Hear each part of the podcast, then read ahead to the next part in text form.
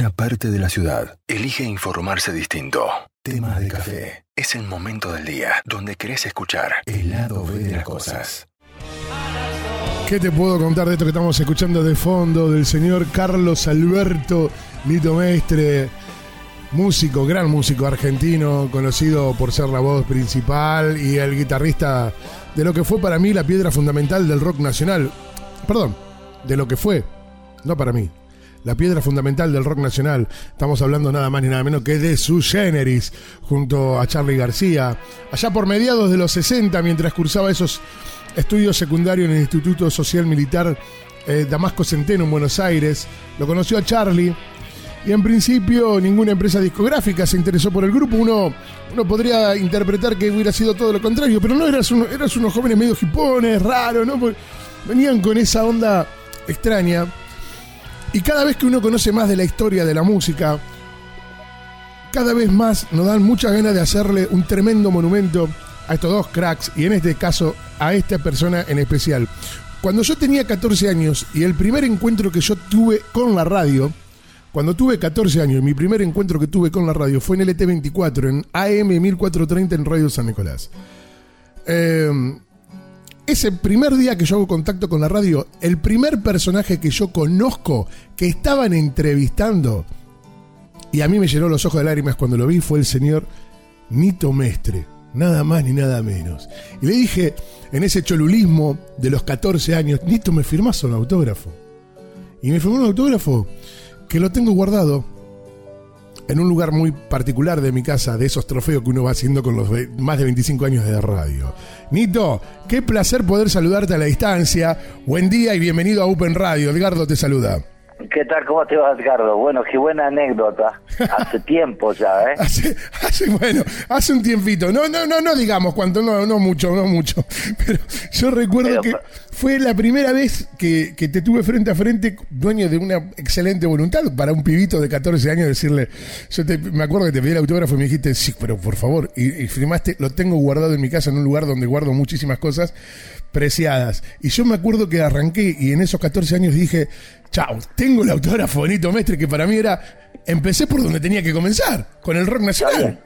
Está bien, es, que hay veces, hay veces cuando de insistir y los sueños o ciertas marcas, a mí me ha pasado también de, encontrarme con ciertas cosas o, o, cuando fui a ver la película de los que siempre me acuerdo, que tenía 11 años, y en ese momento yo dije, sí. ojalá algún día te cuento brevemente, ¿no? Pero Contá porque tenemos tiempo, ¿no? no, hay, años. Ojalá, digo, voy a estudiar medicina, los amigos de mi padre, que había fallecido, me van a becar, entonces me voy a, a Londres y voy a conocer a los Beatles.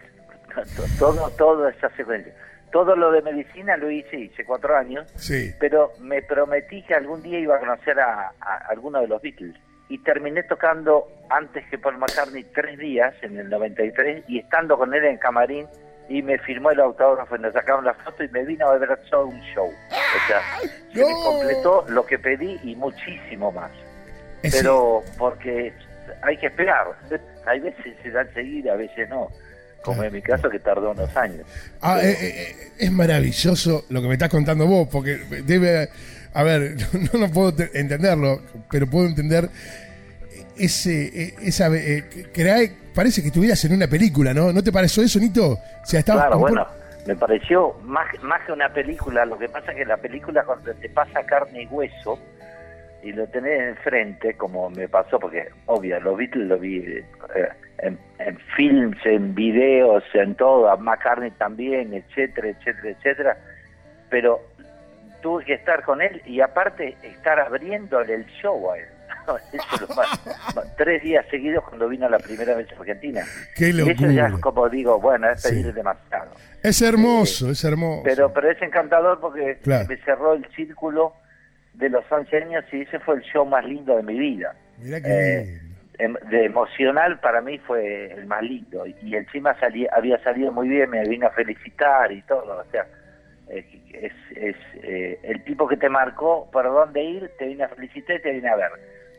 Y, casualmente es uno de los Beatles, no es un, alguien más o menos. Es el tipo que cambió, uno de los tipos que cambiaron la historia del rock el mundial definitivamente para mí. Pará, ¿y vos entendés que vos cambiaste la historia del rock para Argentina? Nito Mestre, ¿vos caíste en algún momento que vos también sos, part sos la piedra fundamental de nuestro querido rock argentino? Sí, sí, caigo en la cuenta. Lo que pasa es que como sigo tocando y sigo, o sea, no me senté a, a, pensar, eh, te digo la verdad. Desde, desde los comienzos que no paré de tocar, y te digo más, en este momento estoy saliendo a tocar más que nunca, es, eh, es algo extraño. Está bien que lo busque, ¿no? Es como me dijo un parapsicólogo el otro día en la radio. estaba en Ecuador. Sí. en Ecuador el otro día. Sí. De Quito, que nos fue fantástico. Tocamos en un teatro eh, enorme, lleno, con gente de todas las edades. Bueno, como se viene, viene repitiendo ahora actualmente. Sí.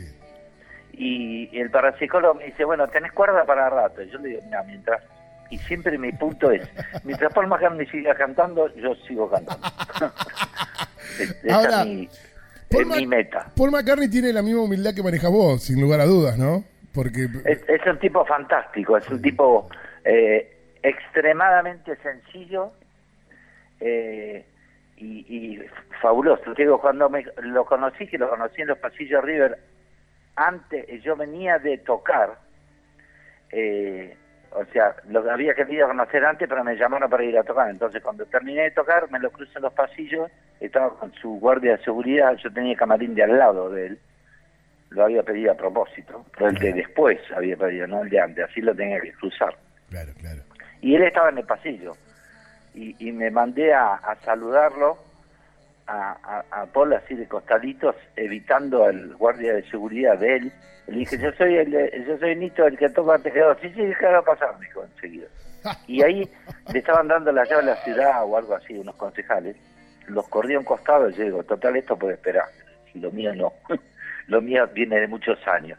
Claro, totalmente. Y lo primero que me pregunta dice, ¿y cómo te fue? Y yo digo, pensaba para adentro, ¿este qué me importa cómo, cómo me fue aquí? O sea, sí. Me dice, no, barba. Y después me pregunta, ¿y cómo te parece que me va a ir a mí? Digo, pero este es un boludo. Digo, digo, ¿cómo me va a preguntar eso si le estamos esperando hace, mil años? A él, claro. Te va a ir te va a ir fantástico, te estuvimos regalando toda la vida. Y la sensación que tuvo que es en menos de cinco minutos parecía que estaba hablando con un tipo que conocía desde la infancia. Y estamos hablando como chanchos. Y de vuelta, me dice, sí, por los nervios le digo a veces de alguna cosa en inglés se me escapa, te digo en castellano, no, no hay problema, este, estudié español en, una vez que estuve en España, decían que entiendo bastante, así seguimos hablando como nada, viste, después terminé corrigiéndole lo que le iba a decir a la gente en español, me llamó al camarín una de las veces que pasé por ahí. Sí, sí, sí. Y me dice, vení, vení, vení, Nito. Aparte me llamaba con el nombre, cosa que me llamaba mucho la atención, tipo, que se acuerde al otro día de los nombres. Me decía, hi, Nito, come on, come on. Y, me, decía, bueno, corregime esto que voy a decir en, en castellano. Y yo lo sacaba, digo, ¿verdad que te lo corrijo?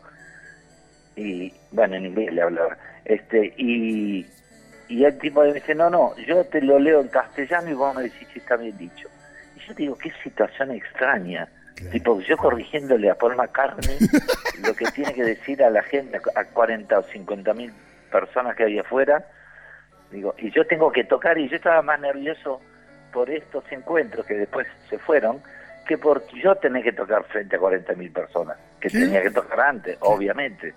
Y eso era, cuando él me vino a ver, y esto es la última, te cuento, después vamos a ir a lo del show de mañana. Me importa, este, tu, me, importa más esto. A mí, lo tenía un costado el segundo día y estaba con su hijo de costado mirando todo el show mío, haciendo la, la seña de la B, de la de, que bárbaro, Victoria. Sí, sí, tal cual. Y yo terminé el primer tema y me lo fui a saludar. Dije a la gente que espere. Y me fui del escenario a saludarlo. Después volví y le comenté, está Paul McCartney mirándome. O sea, ¿qué, otra cosa puedo hacer? Así que bueno, fue fantástico. Ahora... Pero pasemos a, lo nuestro que es, eh, es un poco lo que a lo que viene, ¿no? De que no, pero, no me siento a pensar mucho de, quién soy, está el otro, porque sigo tocando y de hecho mañana estoy tocando por allá por San Nicolás. Nito, gracias por, por, por tu tiempo con nosotros. No, gracias a vos y bueno, nos vemos. Estas cosas pasan en tema de café.